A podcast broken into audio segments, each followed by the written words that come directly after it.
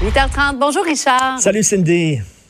On attend toujours dans les urgences. Ben oui, on attend toujours dans les urgences. J'entendais tantôt Claude Meunier qui parlait du CHUM. Puis oui, on est fiers de cet hôpital-là. C'est un super bel hôpital.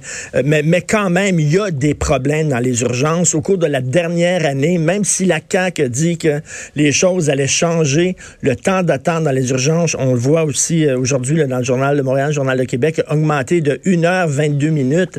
Et ce qui est le plus inquiétant, c'est dans les urgences psychiatriques.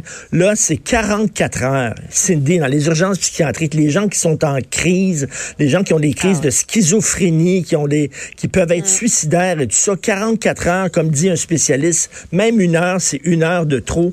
Donc, on a eu des médecins au gouvernement, ça n'a rien changé. On a eu des bureaucrates au gouvernement, des gens d'affaires, ça n'a rien changé. Que ce soit le Parti libéral, que ce soit le PQ, que ce soit la CAQ, c'est toujours les mêmes problèmes. Pourquoi?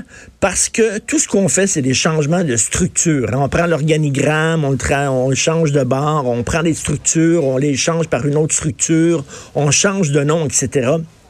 Mais Cindy, on s'attaque pas au vrai problème qui est le modèle québécois. À quand un système, à quand une cohabitation entre un système public et un système privé. En France, c'est comme ça. Il y a un système public qui est très fort.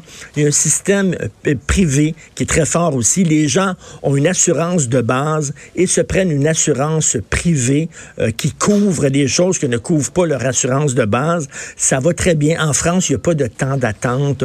Tout le monde est très, est très bien couvert. C'est un système qui fonctionne. Qu'est-ce qu'on attend, Cindy, pour ouvrir la porte au privé? C'est pas, c'est pas de, c'est pas de tout mettre privé, absolument pas, mais qu'il y a une cohabitation privée-publique. Et ça marche ailleurs. Il y a, d'autres pays où ça fonctionne, mais on ne veut pas toucher au modèle québécois. On ne veut pas faire entrer le privé sous prétexte que ce serait un système de santé à deux vitesses. Ben voilà. Alors, il y a toujours les mêmes maudits problèmes. On attend toujours dans les urgences, malheureusement.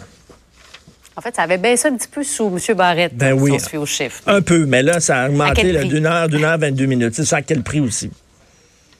Euh, parlons maintenant éducation. Les commissions scolaires, clairement, qui ne comprennent pas le message à l'heure où on commence les consultations là, pour euh, l'abolition des commissions scolaires. Alors, ben oui, il y en a, il y en a qui ne comprennent absolument pas. Donc, euh, commission scolaire Endlich Montréal, on sait qu'il y a des graves problèmes de gestion dans cette commission scolaire-là. Et là, bon, achat d'alcool, des cadeaux, des fleurs, des cadeaux lorsque les gens vont à la retraite, des montres de grands bijoutiers, des frais de voyage, des milliers de dollars dépensés parce pourquoi il y a eu un colloque, une conférence à Boston pendant trois jours. On est allé dans un hôtel luxueux là-bas.